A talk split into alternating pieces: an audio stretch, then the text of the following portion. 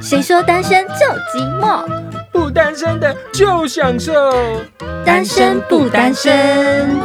我是单身代表佩妮。我是不单身阿怪。Hello，大家，我们又见面喽。今天聊什么？我们今天想要来聊聊结婚这件事情。哦哟，对，结婚这件事情，其实，在传统的这个中式文化当中，对，它就是成家在立业嘛，所以它是人生当中一定要完成的一个目标之一。就是一个很传统，就是你好像不结婚，人生就不完整。对，好像我们的人生里面一定要有结婚、生子、这两件事情，我的人生才会圆满。好像买房，还要买哦，还要买房。只是不一定买得起。对对，因为成家立业嗯嘛，立业其实就是跟买房是一样的，就好像是假设他是一个人生闯关的旅行，嗯哼，这几个关卡是你一定要过，你才可以达到这个完成任务的一个里程碑，对对你才会感觉好像完成了，就是我今天不枉此生的感觉。而且会有人一直在旁边推你去完成这些事情。，对，到底为什么？我觉得这很传统的一件事情，因为你看，其实这些东西我们都是被一些传统思维给绑架了。你应该很常听到一句话，就是爸爸妈妈可能会说。我在你这个年纪的时候，都已经结婚，都已经生小孩了。对，就是说，哎、你知道我，尤其是因为阿怪是台南人嘛，嗯所以我相信现比较南部，我我没有要站南北哦，嗯对，比较南部的。呃，家长或者是老一辈，他们都很早就结婚了。像对当时我跟我朋友聊天，就是因为最近因为打疫苗的事情很沸沸扬扬，然后不就说什么六十岁、六十五岁什么的嘛。对因为我爸妈已经是符合可以可以现在目前这阶段可以打疫苗的状态，嗯哼但是我就发现，哎、我朋友爸妈还不行，而且还离很久。可是重点是他年纪跟我一样，甚至他有一个比我大的姐姐。嗯那我说你爸妈也太年轻了吧？对，嗯哼哼因为他们可能真的是有的是十八岁，啊他就已经生了跟生了我这个年纪的小孩，所以嗯你看我现在三十一，所以他妈妈可能才快五十而已。哦，对，所以这真的是对很早生，所以他真的他妈妈就是非常有资格说出我这这个年纪的时候，我都已经是两个小孩的妈了。那你觉得为什么会造成现在以前的那个人都那么早就生小孩，我们这个年代其实到现在都不一定想生小孩？我觉得这跟时代背景，我觉得还有跟女性的这个能力有关，因为以前女生被赋予的就是一个传宗接代的任务，嗯哼，她人生最大的工作就是生小孩。只要一旦我生了小孩，我嫁了人。做家事，对我后半辈子就不用为了生活而愁苦，嗯，对嘛？因为就是有人会养我。这才是女生的人生关卡。对我的关卡，你哦，所以你是说结婚这件事情是女生成呃结婚生子是，女生的关卡？在以前的那个年代，这样听起来是他们没有去做到这些事情，他们嗯就罪该万死。哎、女生是啊，对啊是啊，哎、你知道像我，因为我是一个很爱看古装剧的人，嗯，在古装剧，尤其是很很以古早的朝代里面，这真的是哦，有够可怕的哎！女生没有任何的权利，女生就是在家相夫教子，切，这不一定是妾，妾可能更卑微哦，就有时候是正甚至是正妻的嗯名门正娶的老婆，你的责任就是为这个家。淡也淡下香火，嗯然嗯，后你就要把全身心都放在家里，你的人生就只有你的老公跟这个偌大的家族，嗯哼哼，这多可怕！这跟相对我们现在这样，就像你看我现在这个样子，请问我全身心有在我家族上面吗？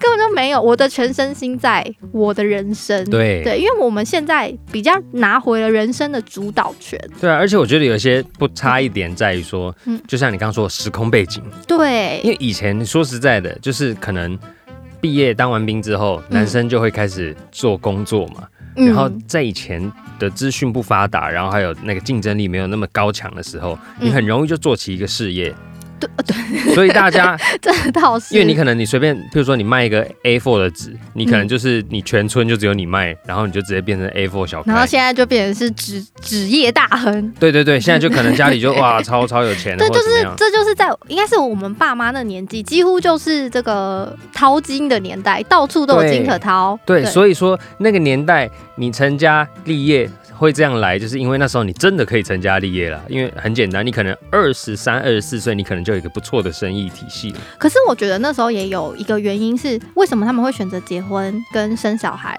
作为人生的标的？有一个原因是因为我觉得那时候外力的诱惑没有那么多。没事干啊，对，没 对，对啊，所以说坦白一点就是这样，因为。之前我不知道在哪里看到，以前在妈妈那个年代，嗯出国是一件很容易的事吗？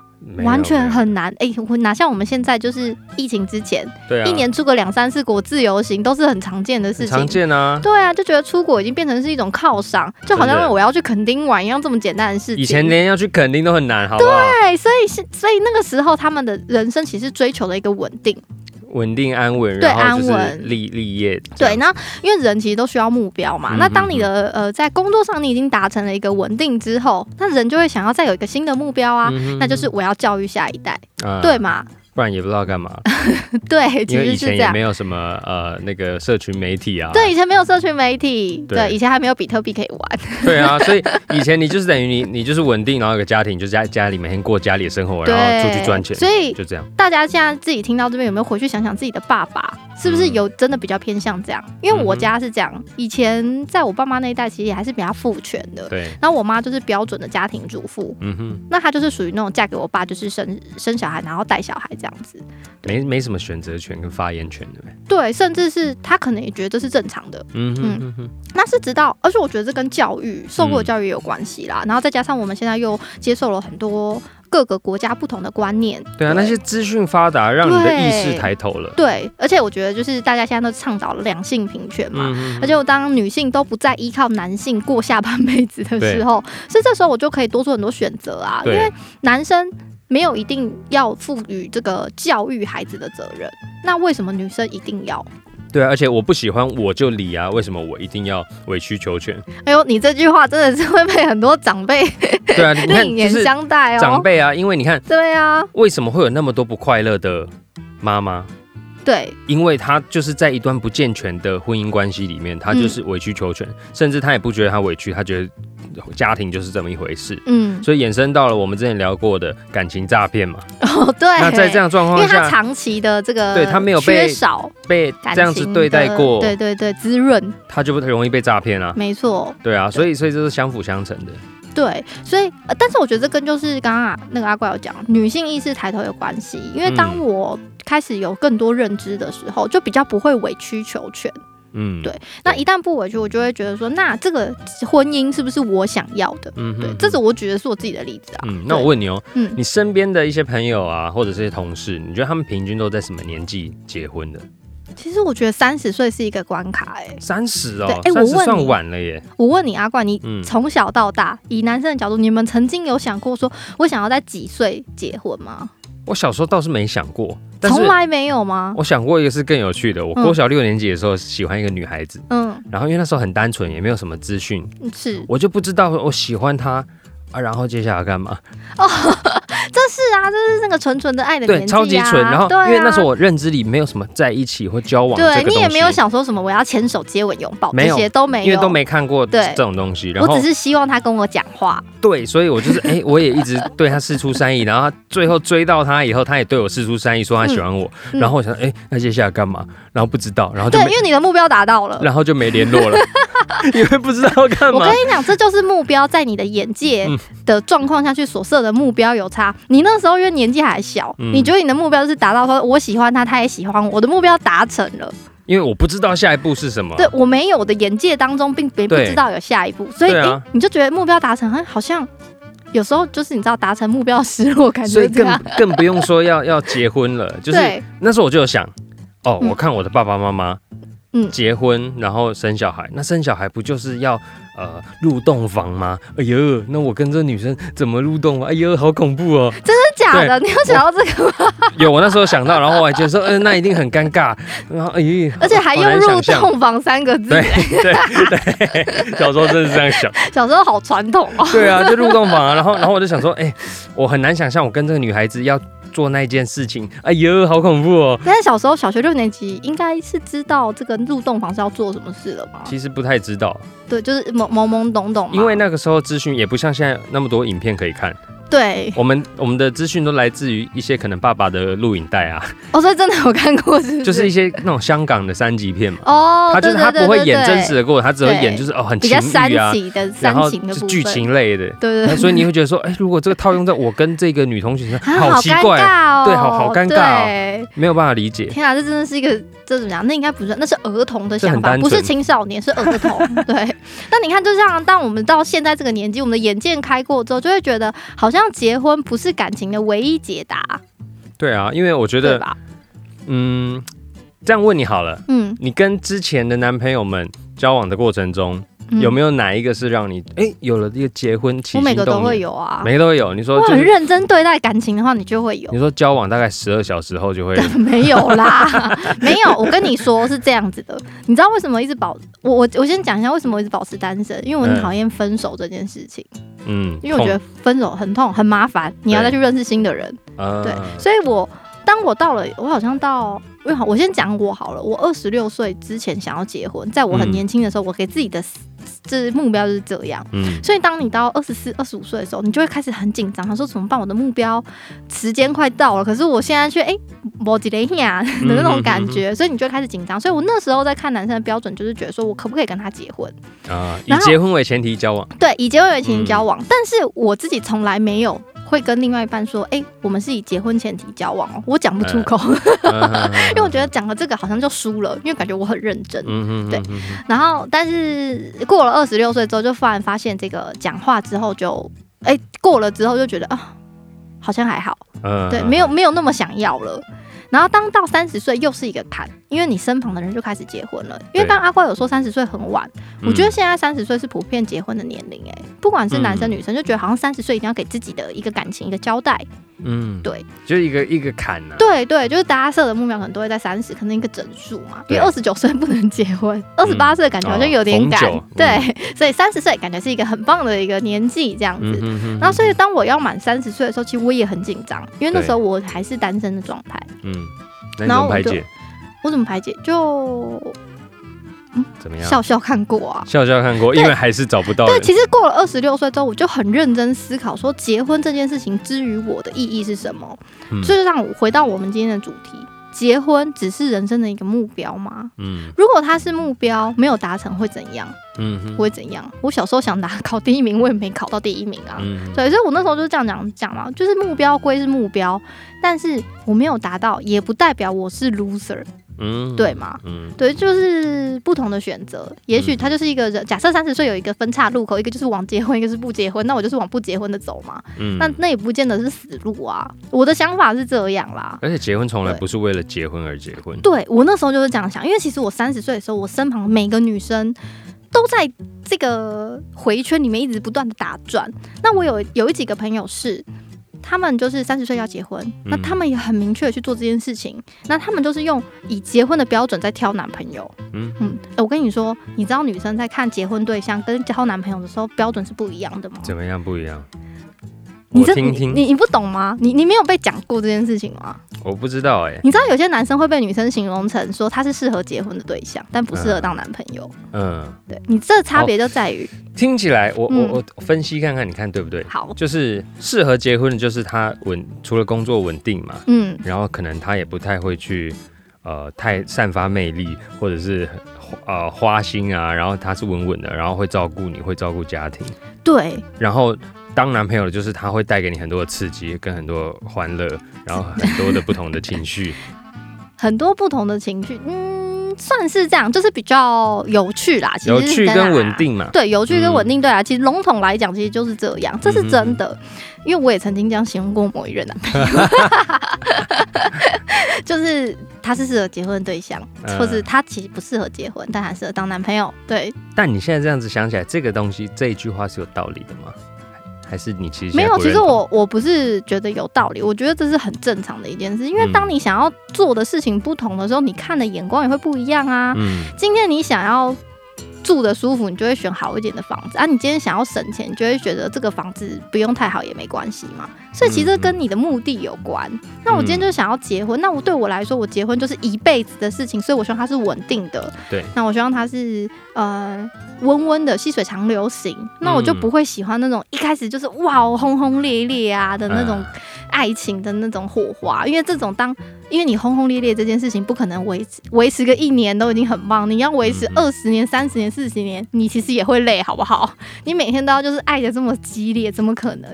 我现在听起来啊，对，我觉得就是这个讲法，两种人嘛，结婚跟不适合结婚的，嗯，在我眼里，我觉得是两回事。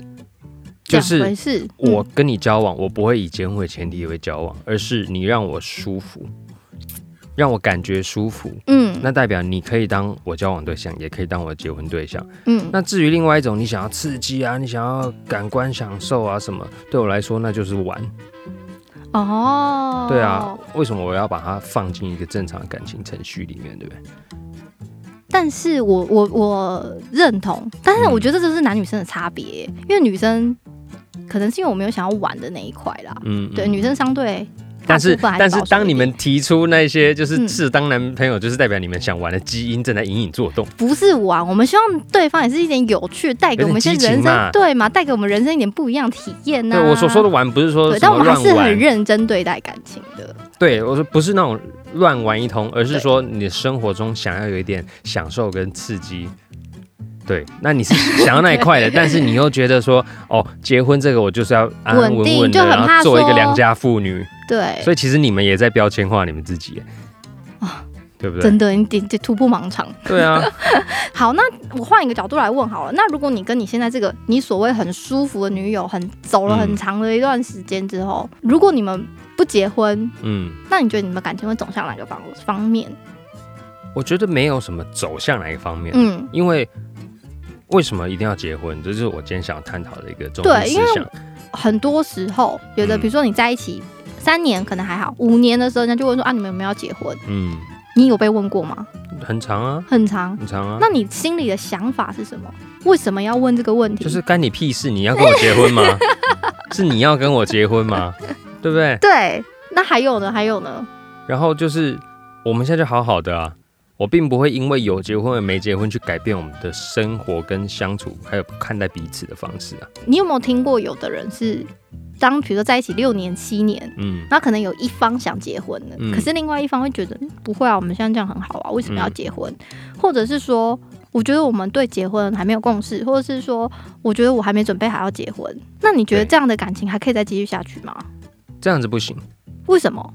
因为他们两个没有共识。共识，因为其实我身旁是有发生过例子，嗯就是当你女生到了三十岁的坎的时候，她会想结婚。对，但是如果男生是同一年龄的话，可能就觉得说，诶，我可能事业还没有那么稳定，我可能房子还没买，我可能哪一些目标还没达到，所以我觉得我还没有准备要结婚。嗯，那我这对朋友他们就分手了，对，因为女生的目标就是三十岁想要结婚，因为她不想要太晚生小孩，嗯，他们就分手。但是他们一切相处都非常的棒哦，就是他们分手的原因纯粹就是我没有我们没有现在决定要结婚，嗯，对。然后我就会觉得哈，这样就要分手吗？对。所以就会就所以就是你说的，因为没有共识，对啊，因为所谓这个共识，就是因为你看，他们很明确的，有一个人他还在努力，嗯但另外一个人不管他有没有在努力，不想等他，嗯这是男生的想法嘛。嗯那女生想法是说，我已经到这个年纪了，嗯你再不跟我结婚，我以后就是我嫁得掉吗？那这凸显了一个状况嘛。第一，我没有，呃，我对你没有信心，嗯，我不觉得你的生意会在这几年内好起来，然后完成结婚这件事情。嗯第，二，我对我们的感情没有信心，嗯因为我觉得我们再没结婚，再过几年，我们可能也是分手。如果嗯如果我对你很有信心，你也对我很有信心，嗯那今年结跟两年后结有什么不一样吗？那个共识问题就是你没有满足我想要的，嗯，那那我就找别人喽。那女生或者是被分手的那一方，可能就会觉得说他是不是不够爱我，他不想跟我结婚。譬如说，呃，像你刚刚讲的那个故事，是谁嗯提分手？女生吗女？生啊，对嘛？嗯，那女生等不及，就是想要结婚的那一方嘛，对她想要结婚，那嗯她可以因为男生不结婚，然后就嗯跟他提分手，那就代表这个男生不是她想要结婚的对象啊，不一定是啊，没有他想啊，可是男生不要啊，对啊，所以嗯代表说他并不一定是啊。如果说我今天我就是想跟你结婚，这辈子就是非你不可，哦我再怎么样都会等你啊。对，哎、我觉得你讲到一个重点，就是嗯结婚这件事情到底是。你为了结婚而结婚，还是我对我想要跟你结婚，所以结婚？我这也是我当初说服自己的一个点。嗯就是当我过那个三十岁的坎的时候，我的身旁啊，我的朋友结婚，我加上我家很传统，所以我嗯一定都是就是铺天盖地的压力。嗯对，但我那时候就跟自己讲说，我到底要当一个为了结婚而结婚的人去找一个人来结婚，还是我想要等到我遇到了一个他想结婚跟我结婚，跟我也想跟他结婚的人，我们再结婚。嗯然后那时候我想了非常的久，嗯，我跟你讲，这真的是资讯爆炸的时代，你必须自己去衡量很多很多资讯跟很多舆论，哪一些才是你认同的。嗯然后我才总结出了这个道理，就是我想找的是，我想跟，就是我想跟这个人结婚。，no matter what，对，no no matter what 也不会啦。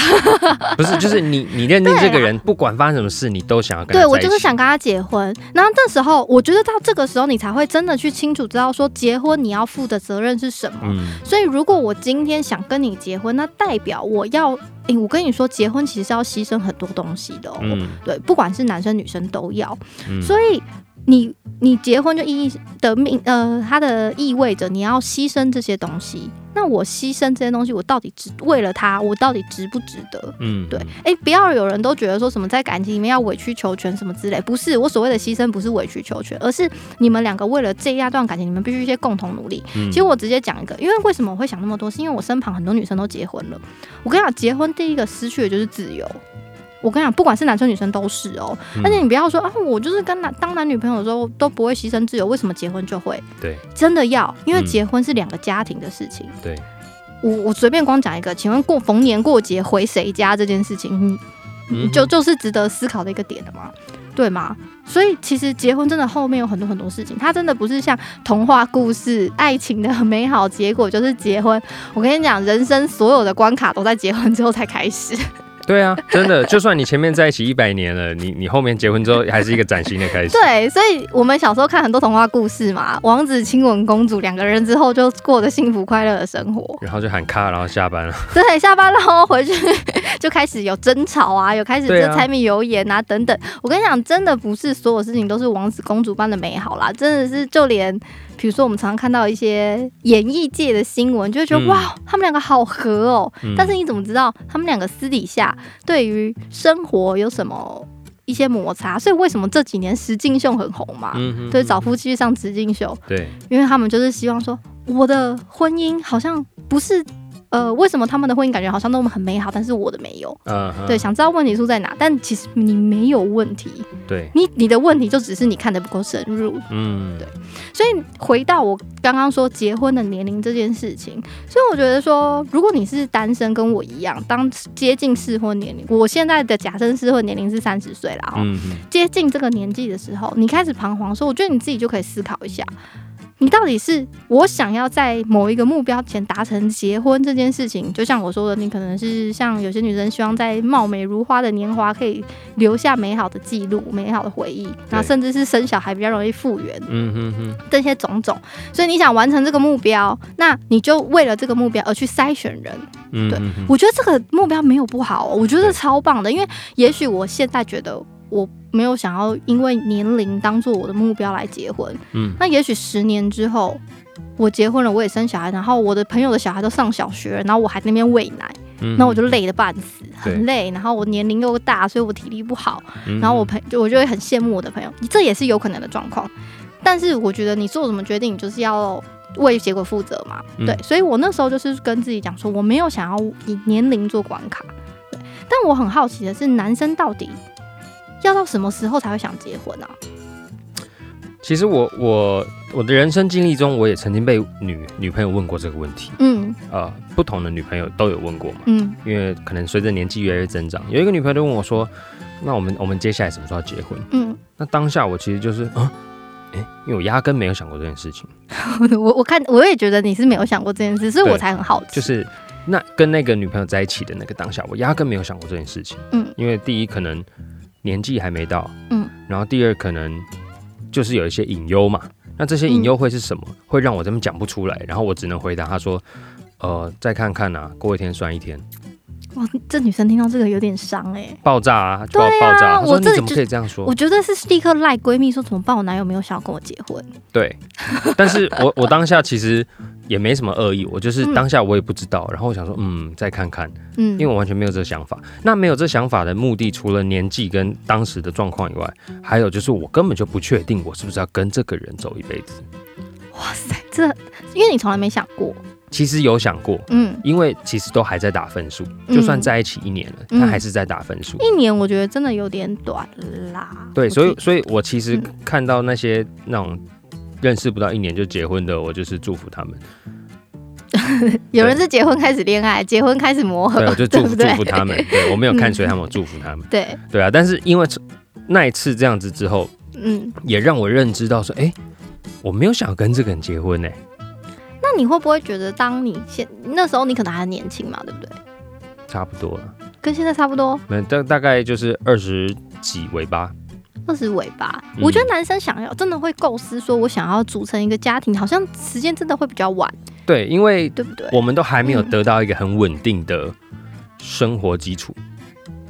有，这我曾经有一个男性友人跟我说过，嗯他说，呃，他那时候怎么跟我讲的？我想一下，他那时候是说，如果我要娶一个女生，我一定要给她比原生家庭更好的生活基础，我才能娶她。嗯嗯嗯嗯，我想说，我那时候听到的时候，我就用一个很傻眼的眼睛看他，我说，那你怎么知道他原生家庭的基础是怎样？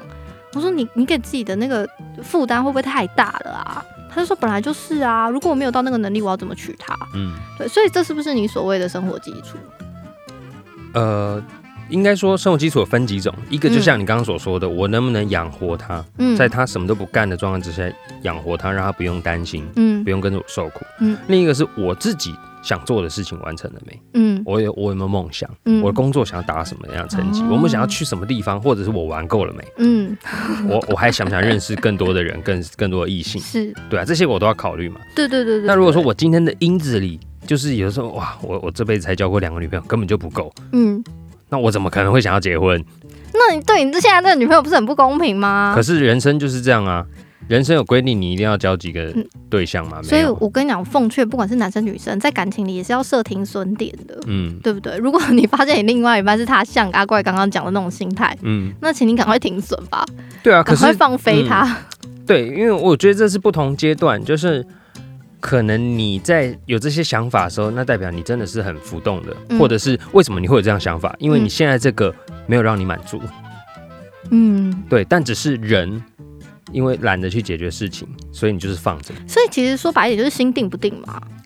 心定不定是一个，然后总和我们刚刚所说的那些嗯，过程，对，就是刚刚所谓的目标。嗯，对，这样我我刚刚其实听完之后，我发现其实男生在某部分有些观念也是挺传统的，哎，就是他们还是有那种就是男生应该要撑起一个家的床的那个心态。还有自尊，哦，对，对啊，因为 我当然如果我跟你讲白一点啦，嗯。如果说今天我可以就是阿姨我不想努力了，嗯。然后我每天这边耍废，然后阿姨每个月给五十万的生活费，嗯。我只要跟她上床，对，你可以，啊，如果没有外界眼光的话，嗯，就是这个是很值得考虑的吧？也是啊，只要没有人知道，这这就？跟女生要不要考虑被包养是一样的道理。对啊，没有人知。道啊，嗯我我月入五十万，在家那个钱都是少离家近，对，开超跑，对啊，对，而且你们还还没什么损失，对呃有啦，没什么损比较累一点，体力上的损失。对对，但是这个就是这就有点像女生想嫁入豪门一样嘛，嗯，他的目标就是嫁入豪门。那如果说没有外界的说，譬譬如说有人看了说啊，你就是在那边想要贴人家，但如果都没有人讲这些，谁不想嫁豪门？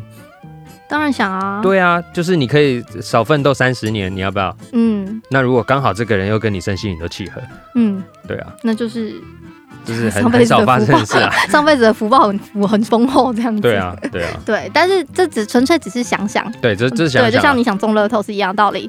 对，所以我觉得这个东西它其实就是存在于一个你自己的目标到底是什么嘛。对，所以他刚刚有讲到一点，就是我还有没有梦想要去完成这件事嗯情。其实这也是当初我在就是思考我该不该为了年龄而去结婚的一个重要的原因。因为我刚刚有说结婚需要牺牲很多，那我的梦想完成了吗？我可以牺牲了吗？对，但我其实有遇到很多人都跟我讲啊，就尤其是结婚的人，他就跟我说，你结婚之后还是可以去做你想做的事啊。嗯，我个人是非常不认同这句话啦。怎么说？因为嗯、结婚之后，如果假设，比如说你今天今天他是我男朋友，我跟他说我想要跟我的姐妹一起出国，他可能没什么话话好说。对，可是如果他是我老公之后，我要跟他说，哎、我想要跟我姐妹一起出国，嗯，光这个身份上的转变，他对这件事情的看法是不是就会不一样？对，对不对嘛？你自己也是这么觉得，对不对？而且可能老公那边的爸妈也会觉得说，哎、你你老婆是怎样？对，你们怎么两个没有一起去？对对，为什么为什么他要他他要跟他朋友去？那他跟他朋友去，你都不会担心吗？对，会不会在外面有艳遇之之类？就会开始，就明明只是一个结婚证领结婚证书的事情，为什么会变得那么复杂？就是讲白一点，有你们两个以外的人开始介入以后，就而且开始变复杂。而且没有再来结婚也会有经济上的这个考量。嗯，结婚如果假设你们两个人都在为经济上努力，然后我跟你说我要跟我的姐妹出国，那他心就觉得说，那你有钱出国，你为什么没有把钱拿出来？呃，比如说存在我们的的买房基金，嗯，对，或者说那为什么上次的生活费你还说你没钱？嗯就是开始一切变得很透明的时候，你就会开始有一些限制，对，这些限制是男女朋友之间不会有的。嗯对我对，我来说啊，我看起来就是男女的朋友，他是一个独立的个体。嗯嗯嗯然后当结了婚之后，你们两个是一体的，所谓夫妇一体，嗯，所以你们没办法拆开行动，对啊？对吧？对吧？嗯，我我我自己是这么认为啦。那如果说有一些结婚的朋友之后有其他的观念，也可以跟我们分享。但至少我现在看婚姻是这样，所以那时候我也觉得说，我也不想要为了结婚而结婚，因为我没有想要牺牲这件事情。对对，所以呃，但是我们两个现在讨论这件事情，我觉得好像有点 没办法有其他观点，因为你也是属于没有想要因为年龄而结婚的人，对吧？，对，但是其实应该说，我现在正面临的阶段，嗯因为嗯，我也三三三四，快三五了嘛，三五对就是一个坎。你现在的压力应该超重，对，然后所以几乎，哎、我跟我女朋友很稳定了。嗯，然后每次不管是朋友啊，还是、呃家长长辈，一定都说什么时候要结婚嘛。嗯那当然不重要的，我就打哈哈、啊。嗯我说明年好不好？我每次都这样回哎、啊大。家学起来，对啊，然后他们就哈哈哈哈，好幽默，然后就是飘掉啊。对啊，但是最长的还是就是被爸妈逼嘛。对啊。那被被逼因，为爸妈你就不能回答说明天好不好？那可能明天就真的真的吗？对啊，但是从他们以前，其实从他们一开始逼到现在，已经过，我已经拖了过好几年了。是，因为对我来说，他们要的就是呃婚礼的一个成果发表会，对，就是就是他们成果展嘛。对，那他们要的可能就是第一，他们看到小孩子娶娶老婆这件事情，然后再来就是他要很骄傲的告诉他们的亲朋好友，我儿子是这样的人，对，然后再来可能就是排场，嗯，可能他们的人际关系上，他们需要这些排场。嗯他们需要办的很盛大，怎么样的？嗯每个家庭不一样嘛，嗯但是这也是有可能的。这就是台湾的文化啦。对，所以就变成说，呃，我在想这些事情的时候，我会觉得说，这里面到底有多少东西是我自己想要跟需要的？嗯那个华丽的婚礼是我需要的吗？嗯，诶，我可能要花五十万来做这件事情，但是真的是我需要的吗？哎、你一个这么重仪式感的人，你不会觉得婚礼应该一定要办的稀稀哗哗吗？我会觉得我有我梦想中的婚礼 我觉得阿怪婚礼就是演唱会啊。之类的，但是那个取决于这是在我自己可以完全处理的状态之下。你是说没有长辈对没有压力？对嘛？因为长辈他可能就比如说，我会想要美式户外的婚礼，但嗯长辈是没办法接受的。你就办两场就好啦。身为一个专业的婚礼人，给你的建议，对，所以这就是问题啊！为什么我要办两场婚礼？Why？满足你爸妈，就怕想打。对，那为对那为什么我要满？我要因为这件事情去满足他们？我宁可就是好好陪他们吃个饭，然后好好孝敬他们，送他一台按摩椅。为什么我要因为结婚这个理由，让他们当成一个借口，然后去满足这些事？我告诉你，送礼啊，要送到心坎里，就是不是你想送什么，而是他想要什么。是啦，对，所以不要在这种，我跟你讲，在结婚这件事情啊，以一个专业结婚礼人的建议来说，绝对不要在上面赌气。嗯爸妈想要什么就给他，只要在你们的能力范围可以允许的状况，你爸妈没有一些很夸下，就是给你画一个很可怕的大饼的状况下，就给他，因为你未来 四十年的日子好不好过，就在看你这个有没有把它办好。我是认真的，对啊，所以所以其实会讲到说我很重仪式感，但是我会觉得婚礼可有可无这件事情，就是因为除了我刚刚所说的，因为那东西不是全然我想要的，那嗯我自己想要的东西，我会用我自己的方式去处理，或者是比如说我要花嗯一百万在婚礼上，我宁可把这个拿去马尔蒂夫住个几个月，懂你的你的仪式感在于你想要用在你想你这个我真的能够享受仪式对你享受的。地方。那你觉得婚礼这件事情，感觉好像是交功课？我觉得你现在的透露的感觉这样这样子，我就是这样讲，不是透露。对，就是对他没有很严明，但他就是他就觉得是交功课，因为你就会觉得好像人生这件事情应该要打个勾，我就那我就打个勾就好啦。对，因为其实我也跟我的另一半讨论过这件事情嘛，嗯就是说，哎、我们现在到底要不要结婚？嗯然后他也说，啊，我们有结婚没结婚有什么差吗？你都不怕他是口是心非吗？在探你的那个心，就是你的心态。我当然会怕啦，对啊，但是所以所以我有去深谈，因为譬如说。哦，我像我刚刚主张说我不想办婚礼，嗯嗯，但后来我还是我必须要尊重对方嘛，嗯嗯，我还是说你你真实的告诉我你的想法，嗯，你对婚礼的想法是什么？嗯，他才支支吾吾的，就是透露出一点说，其实他他还是想要办婚礼，他觉得没办婚礼可能会有点遗憾，嗯，因为毕竟女孩子都会想要穿个白纱，嗯，然后我可以理解，我就完全可以理解，嗯，你们可以从简啊，就不用到很皮花这样子，就是所以可能对，所以我只能说迁就于这个社会的。所有的观感跟传统的思维，可能就要像你刚刚说的那样办两场。如果如果你真的想希望，因为我觉得你的个性就是，如果一旦要办，你就想要办到你理想的状态。你是没有办法将就的人啦，嗯，所以你就是因为面对你这种没有办法将就的人，我就会觉得拆两场是唯一解答。对啊，对啊。如果你今天觉得是哦，好啦，那就反正我也没那么在意，我们就委屈一下，那就以爸妈为主。对，但是对我来说，我会觉得，嗯，我办这两场这件事情，嗯，也是为了爸妈，不是我自己要的。为何？因为就是我压根就是没有觉得结婚这一件事，这个仪式，嗯，有多么的重要到你一定要去办这婚礼。但是你你会愿意尊重另外一半吗？因为你会办两场这件事情，应该一般是为爸妈，一半也是为了圆你另外一半的梦嘛。对对啊，因为其实我觉得共识很重要。说我们的共识是说，那不然我们就等一下就。早一天就去登记就好了。他说：“嗯，好啊，他也觉得这样就好。”嗯，这是我们对于婚姻这件事的认知。嗯，而有没有多一份责任的感觉？嗯，而且也是认定了彼此嘛。不管时间过多久，我们都还是会选择彼此，而不会因为说你现在不想结婚，那拜拜分手。嗯，因为我的青春由不得你消耗这样子。对啦，因为如果另外一半真的是抱成那种，就是嗯我现在不想跟你结婚，但是我没办法承诺以后一定会娶你，或者我们一定会走一辈子。对，所以这个共识造就了我们对婚礼的想法跟态度都是一样的。嗯，那婚礼对我们来说就是另外一件事，可有可无了。嗯，而是我们很坚定的相信，就是不管过多久或发生什么事，都是你。对，所以这其实才是结婚最大的意义。呀，对，所以你就是要找到一个可以愿意跟你走一辈子的人，就是你愿意放心把你的一辈子交给他。其实是这样，对我觉得男生女生都是嘛。对，因为。就像我说，夫妻一体，所以在这这在这样子的一个前提之下，你就可以去思考说，你到底想要用年龄去做分界，还是你想要找到那个可以愿意跟你承担这一切风险的人？对，其实我觉得结婚也是一个风险控管啦。对，就是就像我我刚刚所说的故事里面，你看。这两这这一些女朋友，他们都问过我要不要结婚这件事情，但是你对每个人回答都是不一样的。嗯，就是除了时空背景，还有你跟那个人的关系还有信任感以外。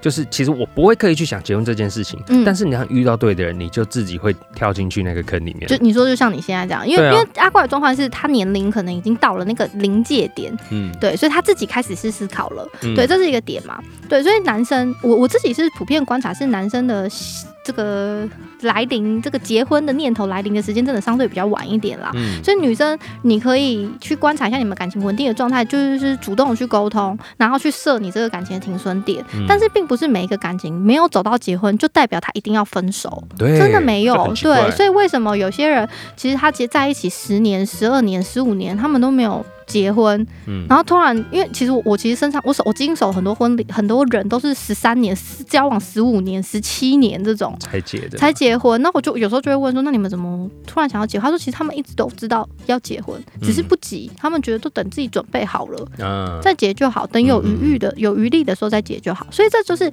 有没有共识，其实才是最重要的。那，呃，你的感情要设停损点，这是一定有的。就是所谓的感情管理，都是风险管理的一环。所以你不要傻傻去觉得说没关系，他现在不娶我，我就继续等他。嗯，那有时候你做一个很傻的决定的时候，你这个结结果就是要自己负责啦。你不能说全部都是对方的责任。嗯，所以我们我自己其实是支持不要用年龄去设限自己的人，等待对的人。对，等待对的人，但是。